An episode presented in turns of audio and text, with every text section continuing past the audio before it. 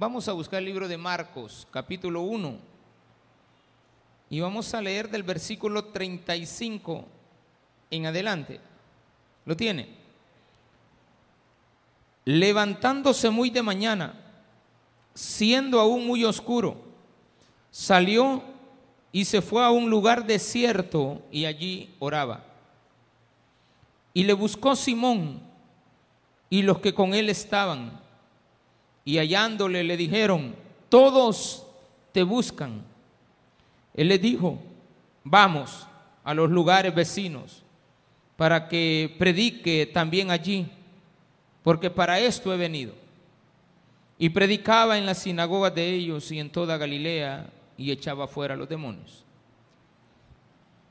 Vino a él un leproso rogándole e hincada la rodilla le dijo, si quieres, puedes limpiarme.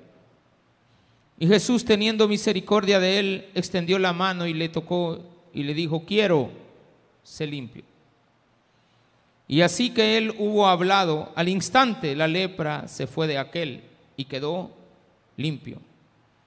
Entonces le encargó rigurosamente y le despidió luego y le dijo, mira, no digas a nadie, sino ve, muéstrate al sacerdote y ofrece por tu purificación lo que Moisés mandó para testimonio a ellos. Pero oído él, comenzó a publicarlo mucho y a divulgar el hecho, de manera que ya Jesús no podía entrar abiertamente en la ciudad, sino que se quedaba fuera en los lugares desiertos y venía venían a Él de todas partes. Oremos al Señor. Padre, gracias te damos, porque nos das la oportunidad en el día de hoy de poder estar delante de ti y pedirte, Padre, por todos y cada uno de los que nos encontramos en esta iglesia, para que puedas enseñarnos por medio de tu palabra que tenemos que tener un tiempo especial en la vida y saberlo utilizar. Que también, Señor, podamos vivir diariamente teniendo una vida llena de obras y también, Padre, tener una vida con un espacio para los demás. Nunca separar lo que es el cielo de la tierra. Darnos cuenta, Señor, de que tú siempre estarás con nosotros, que nunca nos rechazarás por las cosas que tú haces cada día. Gracias, Señor, porque tus palabras son obras y tú piensas en el alma del cuerpo, Señor, la tierra y el cielo, en el nombre de Jesús. Amén y amén. Gloria a Dios. Qué bueno. Bien, esta historia de Jesús habla acerca del tiempo, habla del espacio, habla de la dedicación. En las redes sociales aparecen a veces un día en la vida de un millonario, por lo general gente importante, un día en la vida de Warren, de Warren Buffett, un día en la vida de Leonel Messi, ¿qué hacen en el día? Y tratan la manera de decirnos que están ocupados. ¿Qué hubiera sido si alguna persona hubiera filmado un día en la vida de Jesús? ¿Qué hubiéramos visto? Dice aquí, levantándose muy de mañana. Qué bonito. Igual ahora que me dormí, porque la alarma no sonó, mi hermano. Yo no sé si habían alarmas y, teléfonos inteligentes en la época de Jesús que lo despertaban en la mañana. Entonces él ponía la alarma y alguien lo despertaba, el sonido. Yo no, yo me dormí porque estaba soñando que me iban a cantar las mañanitas. Aunque no lo crea, eso soñé en la mañana. Soñé que el hermano, el hermano, el conde me cantaba. Es que esa escena sucedió, entonces yo la traje a la mente y dije, quizás estaba entre dormido y despierto y dije, hace años, un hermano me vino a cantar aquí a la iglesia, entonces yo me quedé entre dormido y despierto y fíjese que en el sueño me fui quedando y dije, va a venir el hermano a cantar, mejor me voy a hacer el dormido. Y no, me quedé dormido, hermano. Y después no estaba oyendo las mañanitas, sino que los cacerolazos de mi esposa despertándome y diciéndome, levántate, amén, tú que duermes. Este, perezoso, ¿hasta cuándo has de dormir? Me decía. Y salimos corriendo y todo, salimos a tiempo. Pero aquí estaban los hermanos, hasta el vigilante me había llamado y no lo había escuchado. Pastor, podemos llegar a su casa a traer las llaves. No, no le dije a mi esposa, vámonos. Y nos venimos. Jesús se levantaba de mañana. al menos en esta ocasión así lo dice. Levantándose muy de mañana, tempranito. Él se levantaba en la mañana y dice, siendo aún muy oscuro, salió y se fue a un lugar desierto. A un lugar desierto no quiere decir al desierto, sino que a un lugar solo. Y allí oraba. Orar. Se levantaba muy de mañana, no siempre, pero esto era parte de su vida. Porque otras veces se levantó de la mañana, pero salía hacer alguna actividad. Otro día se levantó a las seis de la mañana. Sí. Y unas mujeres lo fueron a buscar y él les dijo, ¿y ustedes por qué están ahí orando? Buscando a quién andan. O sea, no estaba orando, aunque estaba despierto. Mujeres, ¿qué están haciendo? Y él le dijo, buscamos a, Jesús, que ya aquí fue puesto ya no está.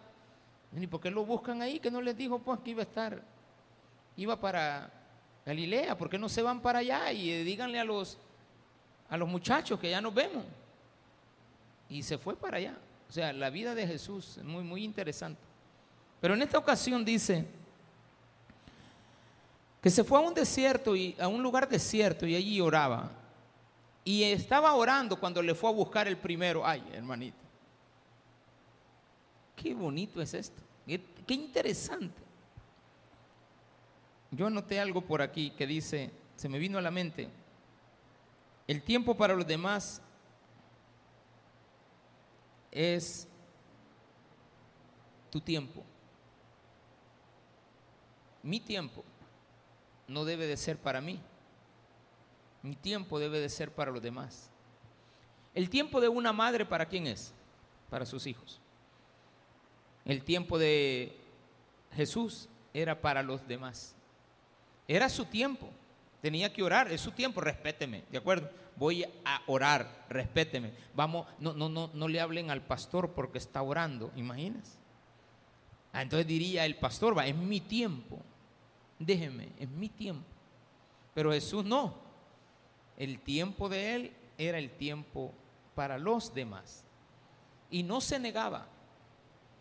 Eso era otra cosa curiosa.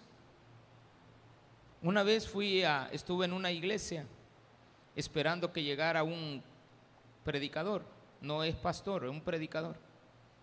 Y había una gran algarabía porque teníamos que estar todas las iglesias esperando a que llegara este famoso predicador. Y nunca llegaba, se tardó bastante. Peor en las costumbres que nosotros como iglesia tenemos que la hora es la hora. Y alguien dijo y se paró a decir que disculpáramos porque la persona que iba a llegar estaba en su tiempo de oración. Bueno, allá como a los 20 minutos apareció el tipo bien a la carrera, sudado, había, se miraba que no había estado orando, ¿de acuerdo? que estaba atrasado. Y cuando llega fue bien sincero y dijo, quiero pedirle disculpas, tuve un atraso, he tenido una mañana muy ocupada, he estado reunido con estas personas y me entretuvieron en tal lugar por estar este, firmando autógrafos y pidiéndole Biblias firmadas. Y no podía llegar hasta aquí por estar con el equipo que me trae. O sea, el mismo que dijo que él estaba orando y que no lo interrumpiéramos, fue desmentido por aquel que realmente no había estado orando, sino que estaba ocupado dedicándole el tiempo de él a los demás. Aquí hay algo que usted tiene que aprender de Jesús, que Jesús nunca separaba lo que hablaba con las obras que hacía. Si él hablaba de darle el tiempo a la gente, predicar el Evangelio, ir por todo el mundo, Jesús lo hacía. Ayudémosle al enfermo, Jesús lo hacía. Ayudémosle al necesitado, Jesús lo hacía. Jamás él separó las palabras de las obras, como muchos de nosotros hacemos, que nosotros separamos las obras de las palabras que decimos y decimos cosas que vamos a hacer y no las hacemos. Jesús lo que hablaba hacía.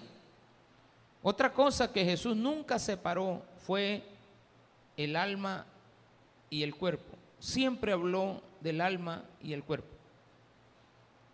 Y también Jesús nunca separó el la tierra del cielo.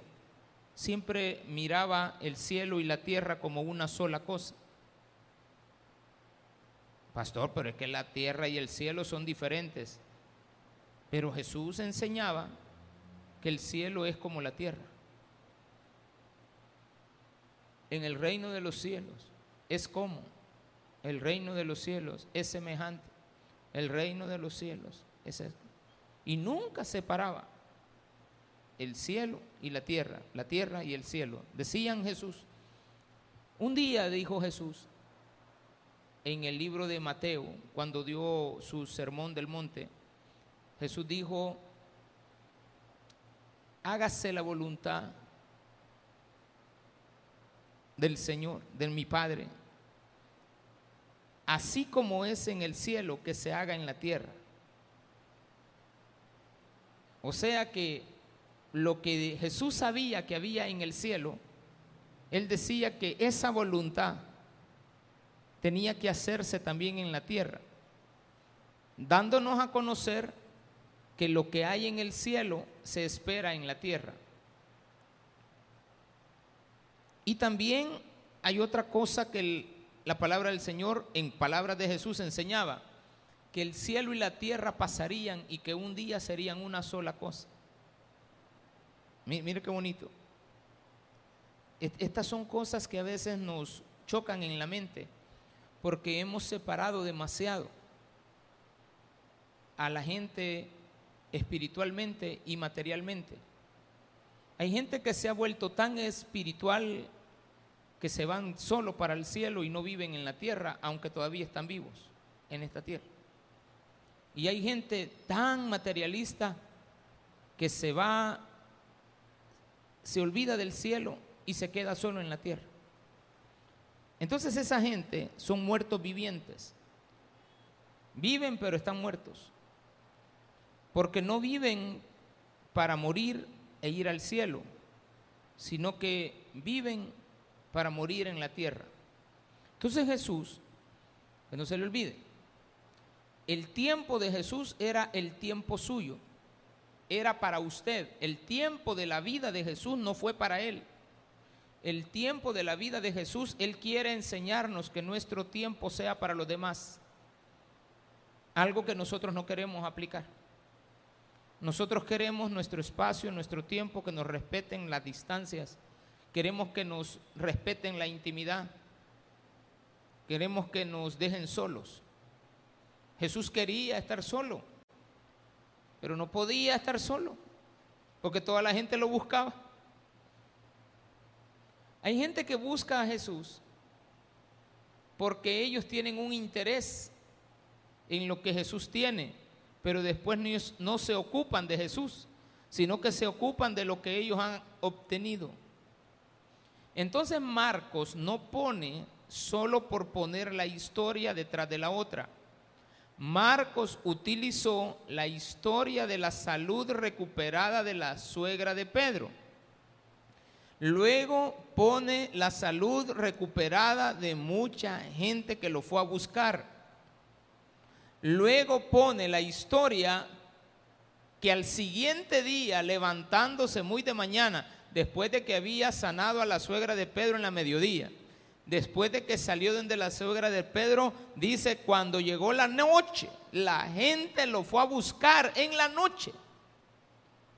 Dice el versículo 32, cuando llegó la noche, luego que el sol se puso, le trajeron todos los que tenían enfermedad. Mira, ya son las 8 de la noche él a dormir, vaya, ahora le empiezan a traer enfermos. Y, y tendalada de enfermos, hermano. Y había que atenderlos. Había que atender a los enfermos. Es noche. En la mañana estuvo en la sinagoga. Salió de la sinagoga y fue para la casa a almorzar. Y en lugar de almorzar, la suegra estaba enferma. Total que el almuerzo lo pusieron tarde, hermano. Ese día almorzaron a las 3. Porque dice que después de que la suegra sanó, le servía. Se hicieron las 6 de la tarde. Sale a dormir. No, lo llega la gente a buscar. Y dice que esa noche no debe haber terminado a las 8, debe haber terminado como a las 11. Se fue a dormir y se levantó bien temprano. Hay gente que trabaja tres días y duerme cuatro, hermano. Al cuarto día, tan pero así, fundidos, hermano. Jesús era un ser humano. Comía, tenía sueño, se cansaba, o no, le daba sed, le daba hambre, le daba sueño, o no. Todo eso hacía Jesús. Lo mismo que usted hace. Lo único que la vida de Jesús estaba enfocada en que no podía separar lo que decía con lo que hacía. No podía separar lo que las personas tienen necesidad con lo que ellas esperan, el alma y el cuerpo. Jesús sabía que todas las personas, los seres humanos, tenían un alma. Entonces decía, esta gente tiene una necesidad. Alvarito tiene un problema para mañana, ¿sí o no? Pero ¿y el leproso? ¿Y el que tiene gripe? No tiene necesidad de estar sanado de su gripe. De venían ahí, entraban. ¿Y usted qué tiene? Gripe. ¿Y usted qué tiene? Este, tos. ¿Y usted qué tiene? Alergia. ¿Y usted qué tiene? Esto. ¿Y usted qué tiene? Unos cuatro demonios. Ay, Dios mío. ¿Y vos qué tenés? Un dolor de espalda. ¿Y tú qué tienes? Me acaba de morir mi suegra. ¿Y por qué estás chillando? Debería de estar alegre. Amén, que esté en el cielo. Yo que mire que mi hijo, mire que el trabajo, mire que una cosa, eh, le traían todas las necesidades. Y Jesús decía, bueno, este tiene una necesidad económica, hay que ayudarle. Este tiene una necesidad de salud, hay que ayudarle. Este tiene una necesidad espiritual, hay que ayudarle. Este tiene un problema ahí este, con la mujer, hay que ayudarle. Este tiene un problema ahí con su, la, la mujer con el flujo de sangre, está rechazada. Y de repente llegó Simón, Simón Pedro, ¿verdad? Pero aquí le llama Simón, tiene cuidado, porque no nos está hablando de lo que Jesús veía en Pedro, sino que del Simón humano. Todavía no había entendido. Pero él venía a Jesús y le dice, Señor, te buscan. Hay mucha gente. Y todos los que estaban con él también le hallaron y le dijeron, todos te buscan. Él les dijo, déjenme dormir, estoy llorando. No, le dijo, Vamos a los lugares vecinos para que predique también allí, porque para esto he venido. Él sabía cuál era su rol, su trabajo. Hay gente que anda buscando trabajo deseando no hallar. Cuando usted ya les ofrece el trabajo, le dicen, no, es que esto yo no, esto no, y esto yo allá. Hay personas que buscan trabajo, y qué bueno. Y a veces se les da trabajo, pero no se les ofrece mucho económicamente, porque trabajo hay, ¿o no? Pastor, yo quiero que me dé trabajo. Con gusto, yo le doy trabajo, mi hermano. ¿De acuerdo? Con gusto, hay mucho trabajo que hacer. ¿Y cuánto me va a pagar? No, no pago, no tengo. Pisto no tengo. Trabajo sí hay, pero pisto no hay. ¿Usted qué dice? Ah, no, yo así no. Bueno, entonces, ¿qué hacemos? Anoche eh, Alvarito me invitó a comer unas pupusas. Bueno, le dije, te voy a aceptar, no hay problema.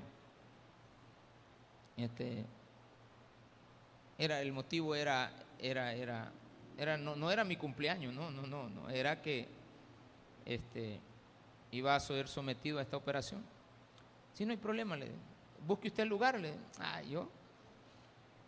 Y allá dije yo, a este lugar, ya fuimos. Ah, pues no conozco, me, seguime.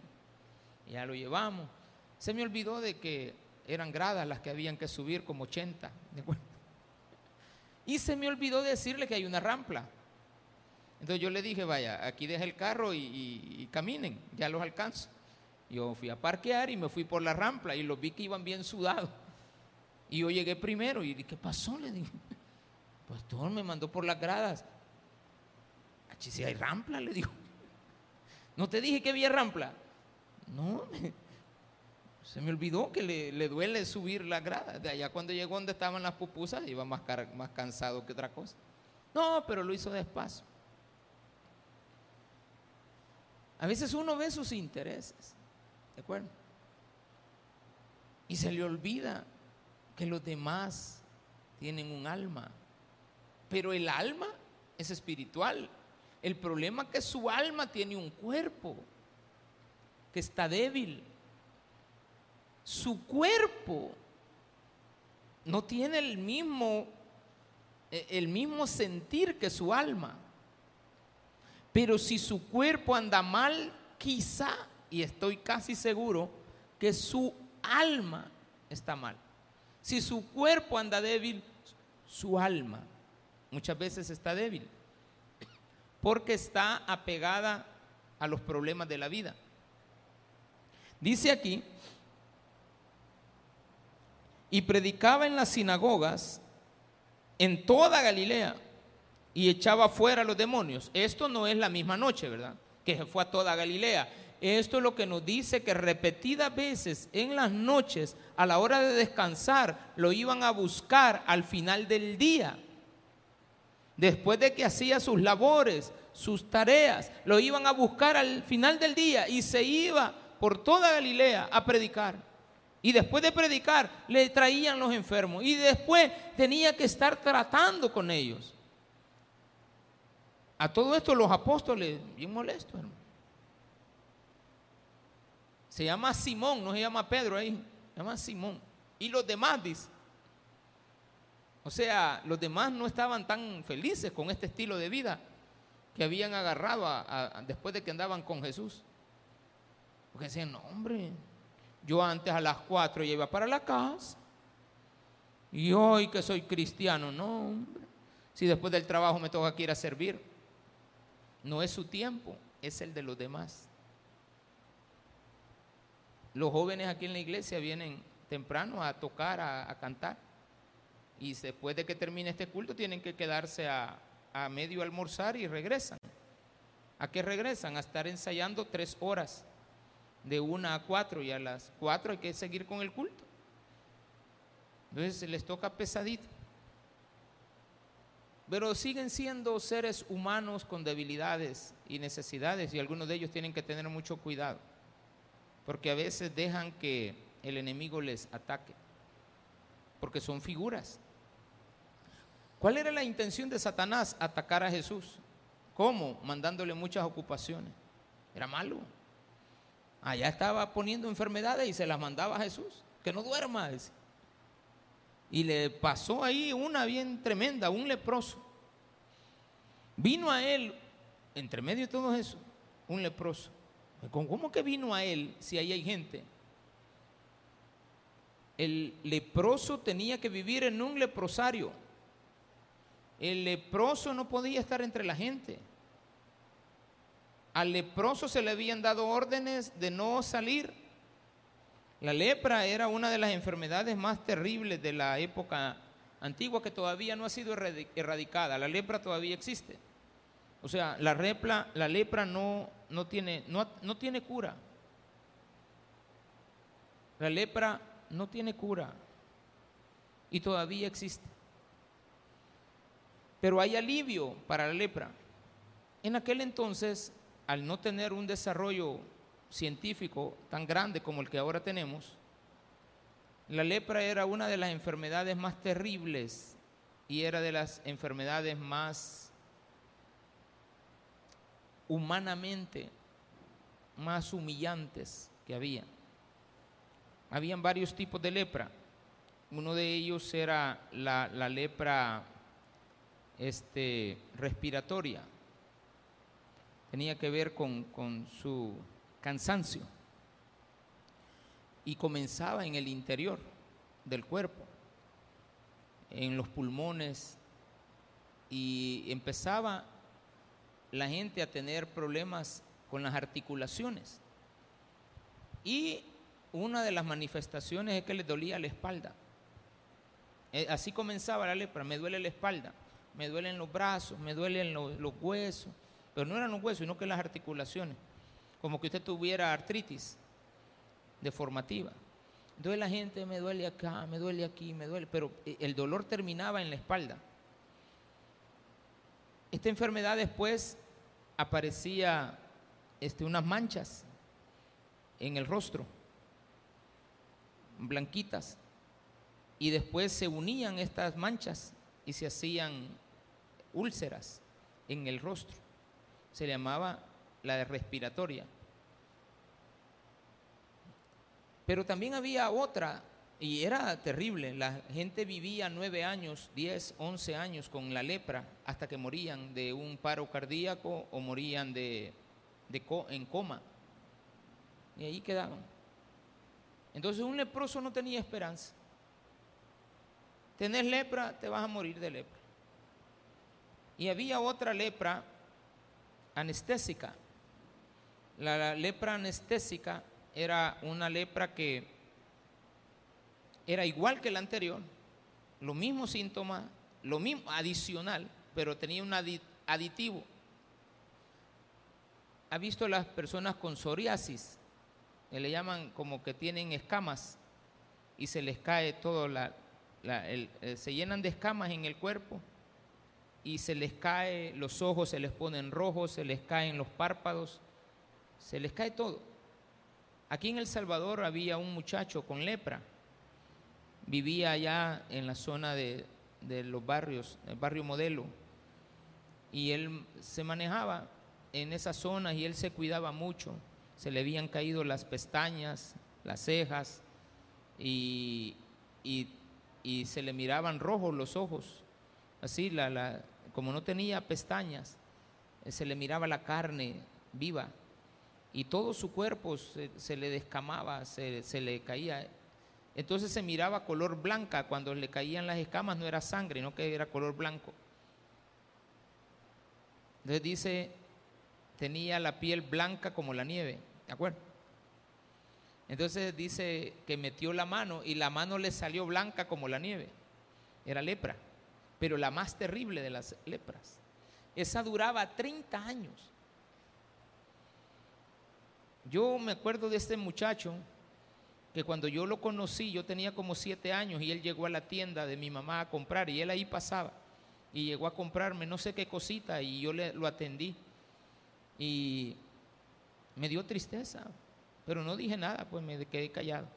Ni le pregunté a mi mamá qué tiene, no, eso me le quedaba viendo así de lejito, cuando él ya se iba. Yo no sabía qué tenía. Nunca pregunté ni nada, ni, ni, ni, supe, hasta hoy lo supe, ya cuando entendí hace como unos 10 años, cuando estudié por primera vez un caso de, en la Biblia, un caso de lepra, e investigué qué era esto de la lepra, para no, no ser ignorante, pues.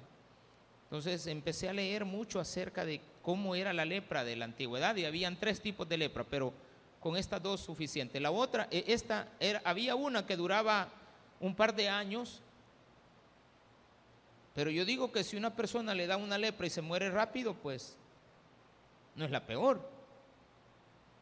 Para mí la peor es la que toda la vida vas a pasar con lepra y nunca te mueres. Ese es peor. imagínese usted un alma con lepra. No, no, el cuerpo no. Una, un alma con lepra. ¿Qué le dio cáncer? ¿En cuánto tiempo murió? En tres meses. se murió rápido. No sufrió mi mamá, dice la gente. ¿Cuánto le duró el cáncer? Dos años. ¿Cuánto tiene de cáncer? 30 años. Hijo, 30 años. Ah, pues la lepra más difícil, más dañina en el ser humano era esta, anestésica. La gente no se moría. Llegaban leprosos a estar con el leproso y él miraba morir a los leprosos. Es como que usted llegue a un hospital y vea morir los enfermos y usted no se muere. Una de dos, o usted todavía tiene esperanza y de, bueno, Dios me tiene así y algún día me va a sanar, pero no se sanaba. Es que la lepra no tenía sanidad y no tiene todavía y existe todavía. Eh, se ha descubierto que no era transmisible. Entonces, pero antes la gente creía que era transmisible. Hay un tipo de lepra que sí se transmite, pero es bien, bien, tiene que estar una relación muy, muy apegada para que eso haga efecto. Pero, porque le dije comienza en el interior, no comienza en el exterior. Ya la manifestación final es el eh, que se descama en la piel, pero en otra solamente era pus, una pus, pero bastante, bastante fuerte, bien, bien maloliente. Hay, algunas cositas que ustedes le sacan y, le, le dicen, mire, esta herida tiene que quedar abierta porque le tiene que salir la supuración esta y son olores bien desagradables, pero no es, no es lepra, Pero Aquí entre la gente apareció un hombre. Ante la ley no se le podía tocar. Ante los religiosos que viven en el cielo y no en la tierra y están vivos, pero solo en el cielo pasan. Porque hay gente religiosa y hay gente terrenal. Hay que ver cómo sale. Que no ven en el cielo. Están solo en la tierra, pero no están en el cielo. Y Jesús nunca separó el cielo y la tierra. Oraba al Padre que está en los cielos, para que se haga tu voluntad en la tierra. Entonces, nunca separe usted las dos cosas. Separarlas implica que usted o es demasiado espiritual y no se mete con esta mundanalidad de personas que estamos en la tierra, o usted es demasiado mundano que se le ha olvidado que hay una parte espiritual en su vida. Entonces, aparece un leproso. La, historia es, tiene un gran sentido. Aparece el leproso y habla con Jesús. Le dice, vino a él, no a Simón, a él un leproso, rogándole hincada la rodilla, le dijo, si quieres puedes limpiarme. No le dijo que lo tocara. Si quieres puedes limpiarme. Le dice el leproso a Jesús. Y Jesús, teniendo misericordia del leproso, extendió la mano y lo tocó. Y le dijo, quiero ser limpio. ¿Por qué lo tocó? ¿Qué estaba demostrándonos ahí Jesús? Que la lepra no se pasa. Y que los religiosos lo habían rechazado. Y que la gente lo había humillado.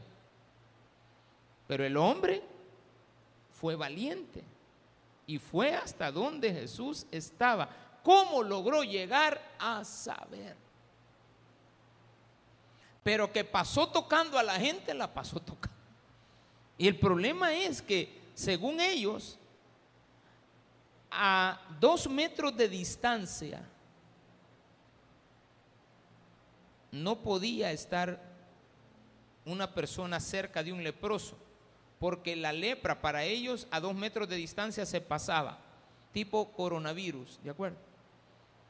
Ahí hay un rótulo todavía, ahí solo dice salida. Para el otro lado nos dijeron del Ministerio de Salud Mundial.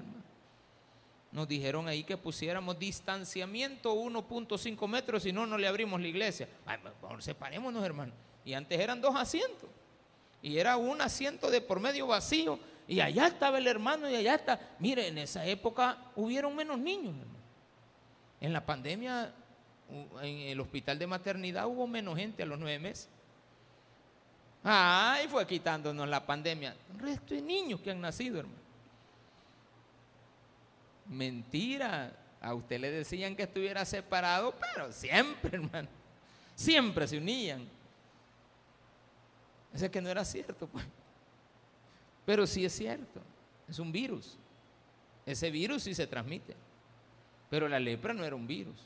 Pero la gente creía que la lepra era un demonio también la gente decía que el leproso tenía que vestirse diferente. Le mandaban y lo obligaban. ¿Tiene lepra? Sí, entonces vístase de negro. ¿De acuerdo? Y usted se ponía de negro. Usted tenía que andar de negro. Negro, negro. Ropa negra. Una capa negra. Los trapos tenían que ser negros.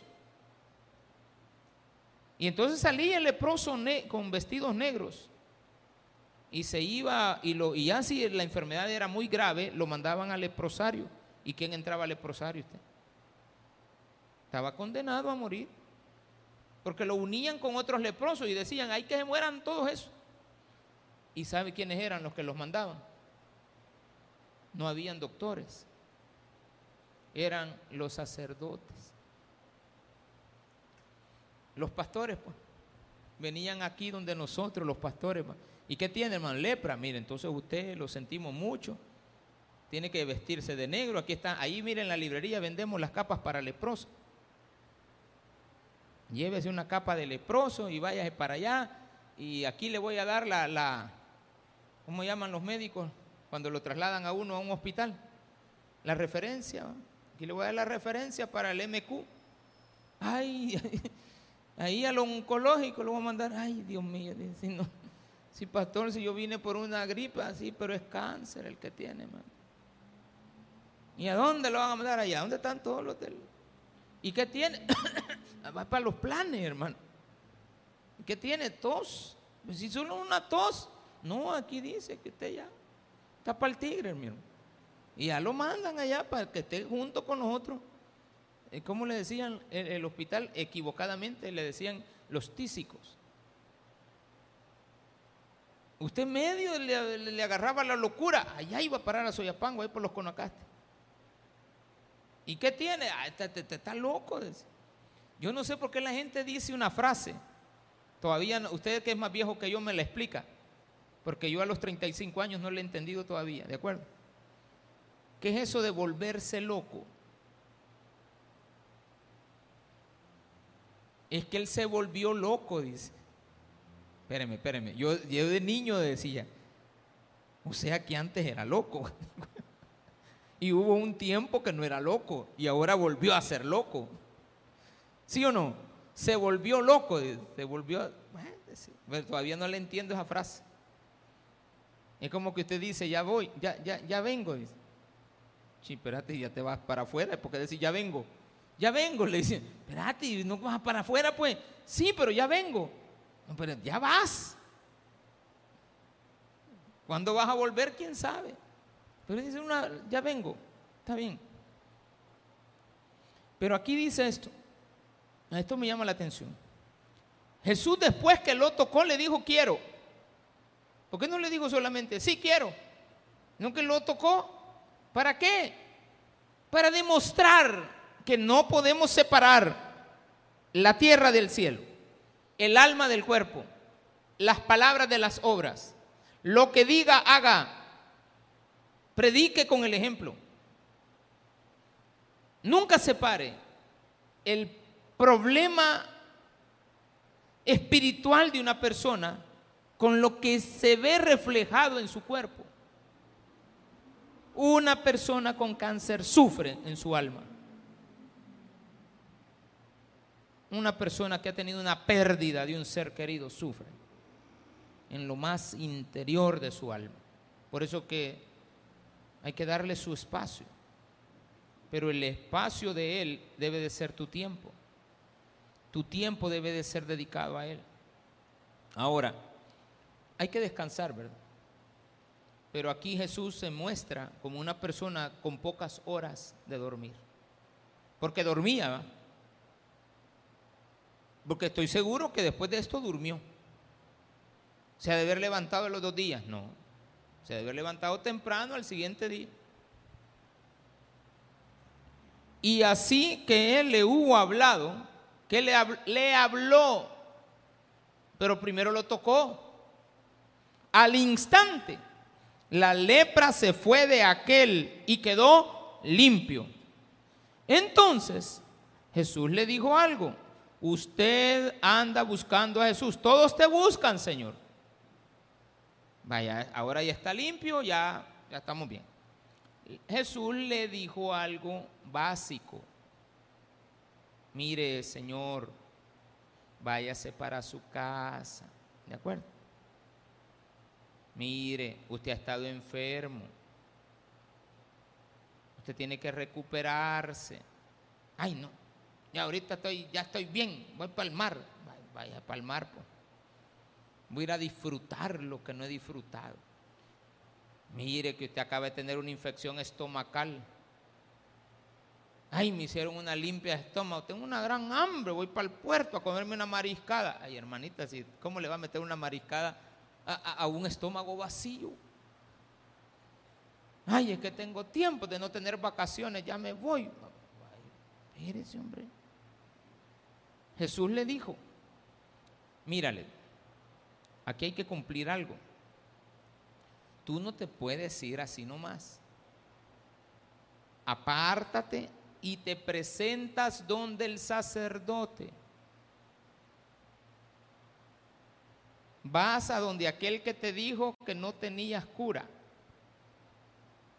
que no, que te había desechado del mundo. Ve y dile, no le digas a nadie, sino vete donde el sacerdote. Cuando usted sale de un problema de salud, lo mandan donde el nutricionista. ¿Sí? Y le dicen, mire, usted va después de este cáncer, usted necesita vitaminarse, usted necesita nutrientes. Cuando está el cáncer, ¿qué le dicen? No tome vitaminas, porque las vitaminas van a acelerar el proceso. Entonces, mire, vamos a controlar esto de las vitaminas, le vamos a dar minerales, le vamos a... Vaya, está bien. Entonces, usted le evitan algunas cosas. Le dice, mire, usted ahorita va a entrar en este proceso. Usted no tiene que hacer esto, usted tiene que ser obediente. ¿Qué dice el doctor Saradan? ¿Sí o no? Ahí va la gente con 800 libras para adentro de donde él va. Y viene él, ajá, ¿cómo estás? Y todo bien. Ah, que aquí vengo, doctor, que quiero que me haga una operación, de la, me quite el estómago, me deje un estomaguito así y me deje así como el pastor Abdalá está quedando. Amén.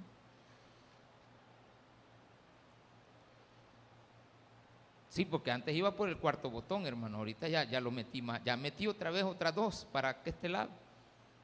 Me paso midiendo yo. Eh, pero mi medida es el cincho. Ah, el cincho, el cincho. Entonces viene y el doctor le dice a la gente, ve a la casa y vas a hacer esta dieta, quiero que rebajes, por todas van a ser 100 kilos, 200 libras. Y le dice, vaya, vas a rebajar, pero vamos a ir despacio, vas a hacer esto, esto, esto y esto. Y ya dice la gente, ay, vaya, pues vas a comer solo 200 calorías al día. ¿Y cuánto es eso? Dos pancitos, ay, Dios mío. Y usted con ocho pupusas, hermano, una, una loca así, ¿ve? Uno cuando está cipote está bien, pues. Se come la pupusa loca y se mete con una loca también, ¿de acuerdo? O sea, que anda de loco. Y después de usted le pone otra, se la come, está joven. Pero ya yo a esta edad, no, hombre. Yo esta me pone una pupusa loca, quedo, no voy ni a la mitad y estoy todo loco. El doctor dice,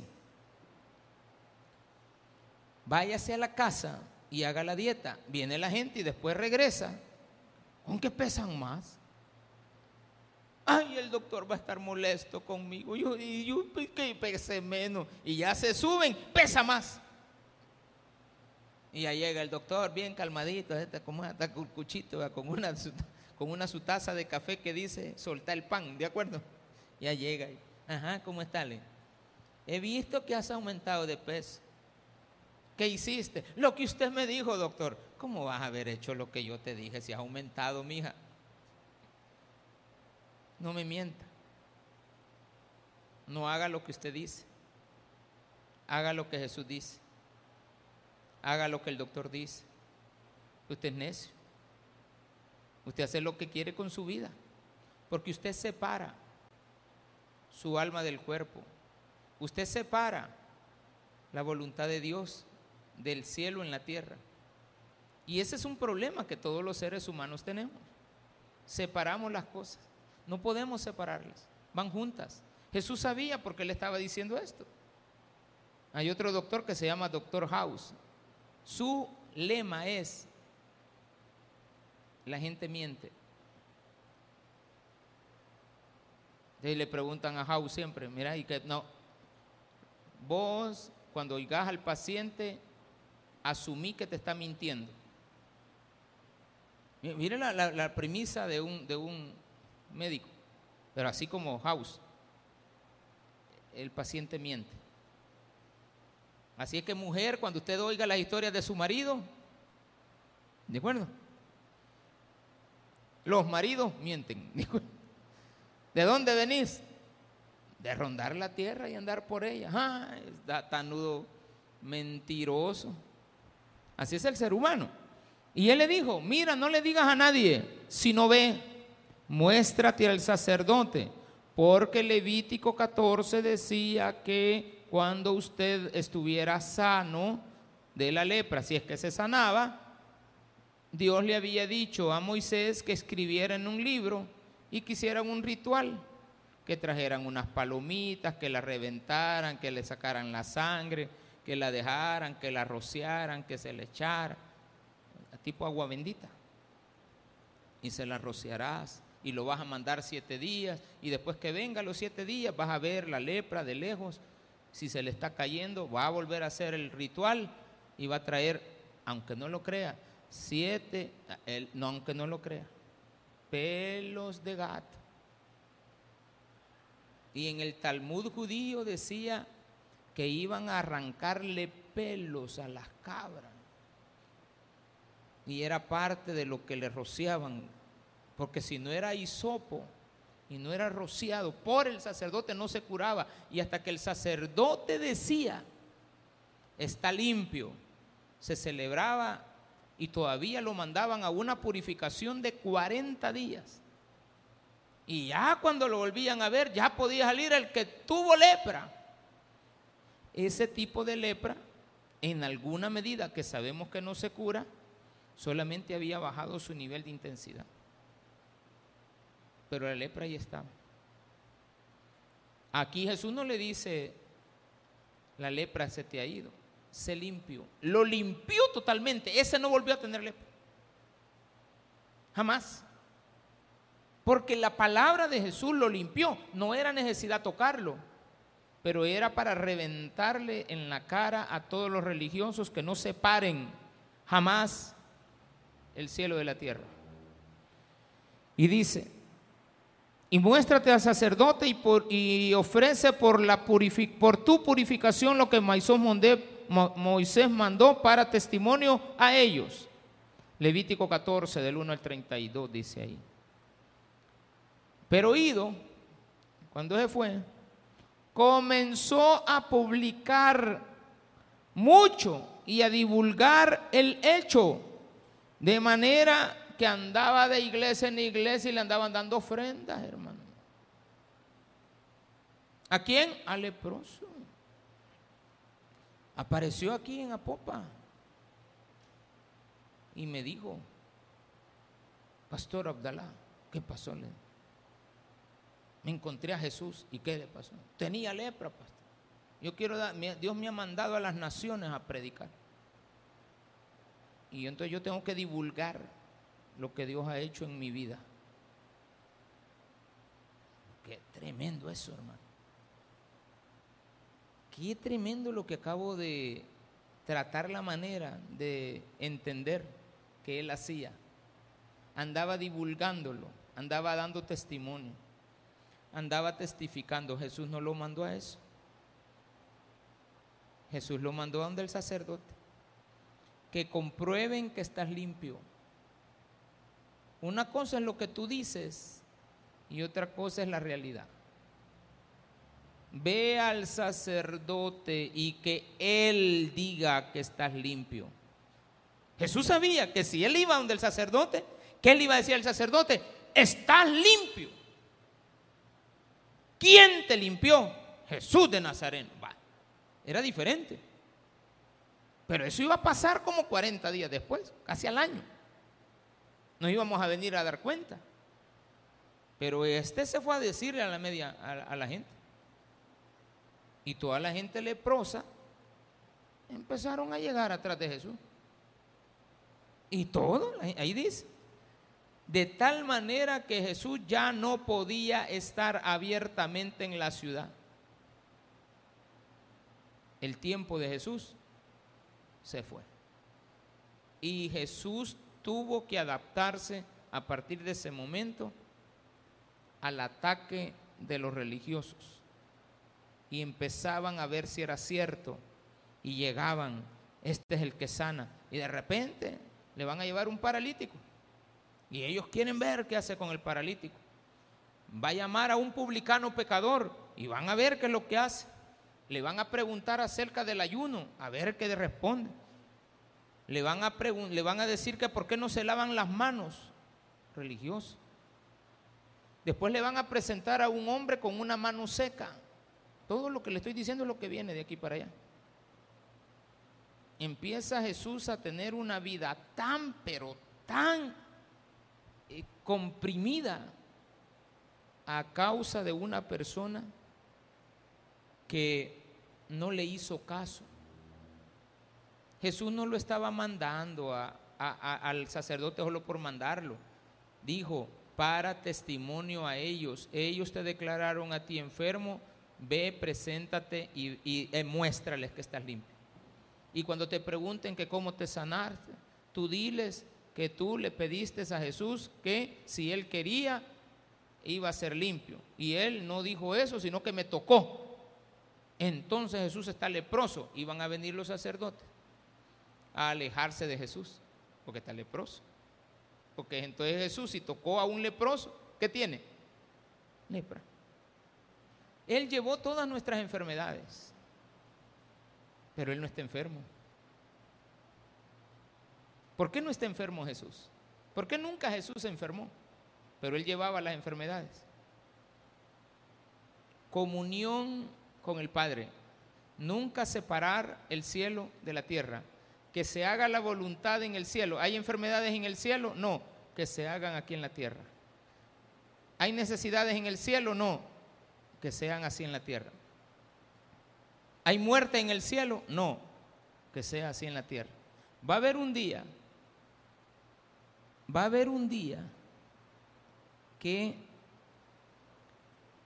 la tierra va a desaparecer y también el cielo. Y habrá una tierra y un cielo nuevo en el mismo lugar. Y ahí se hará la voluntad del Padre en la tierra.